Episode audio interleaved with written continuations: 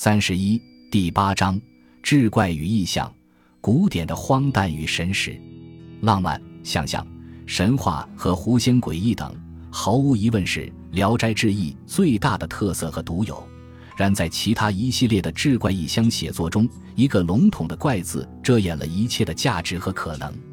我们总是沉迷于《聊斋志异》给我们描绘的各种世界里，鬼域、仙界、狐世与人生。都是完全不同的时空和存在，我们像观看不同的演出样，欣赏着不同的光怪陆离和真实，又像观看一台有千变万化的幻影舞台剧。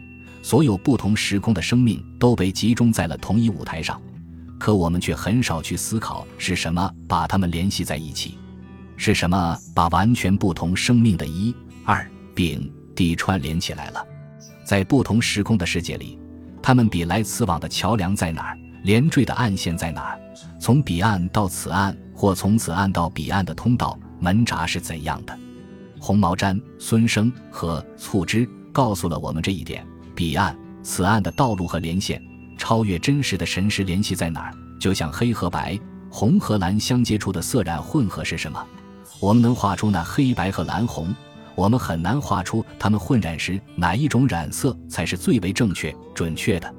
这一点，如果《骂鸭钱流》这样的小品故事未免太过简单和黑白分明的话，那么以《骂鸭钱流》为起点，通过阅读的脚步穿过醋汁、孙生和红毛毡，来到小关和辽阳君这种超越真实的真实里，就可以看到更为深邃真实的黑洞了。真实是依然真实的，但为什么会真实，我们却永远不可知。因为永远不可知，结果是要么放弃探求，只用神秘或志怪去解释；要么永远的面对那真实存在的黑洞去冥想和写作。小关这篇小说讲天津有位船夫，夜梦中有人告诉他，明日有带着竹筐的人登船，可向那人讨要银子一千两。倘若那人不给，可写出这三字给那人看。次日醒来，船夫果然看到墙上有这三个他不认识的字。这天黄昏，他也果然看到有人提着竹筐来渡船，船夫便向那人索要银子一千两。来人吝啬，船夫就给他写了三个字。而那人看到了这三个字，大惊失色，立刻丢下手中的竹筐逃走了。此时，船夫打开他提的竹筐。竹筐里满满一筐都是精巧制作的小棺材，每个小棺材里都装有一滴血。而此后不久，吴三桂叛变，党羽被杀，杀头的人数正好和这小棺材的数量相等，一个不多，一个不少。这篇小说的精妙玄迷之处有三点：一是船夫得来的梦和这梦的应验；二是无人认识的三个字到底是什么意思，为何让乘船人惊恐不安。三是小关的神秘和吴三桂谋反党羽被杀的联系，整个小说充满神秘、神奇和恐怖，给我们留下了永远无法破解的黑洞之想象。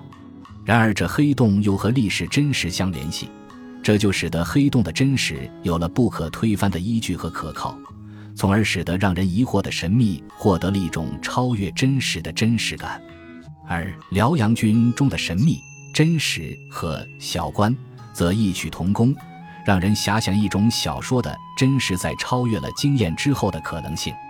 这样的写作，无论是孙生、小关、辽阳君或者红毛毡，给我们的启示不仅是写什么，而是真正意义上的怎么写和为什么要这样写。如同我们吃了一盘妙不可言的炒菜后，一定要弄懂厨师为什么能炒出这样的菜，其方法和配料的秘诀是什么。不过，有更多人得了美食后，是不去追究如何能制出如此妙食良方的，因为那些人甘当美食家而非烹调师。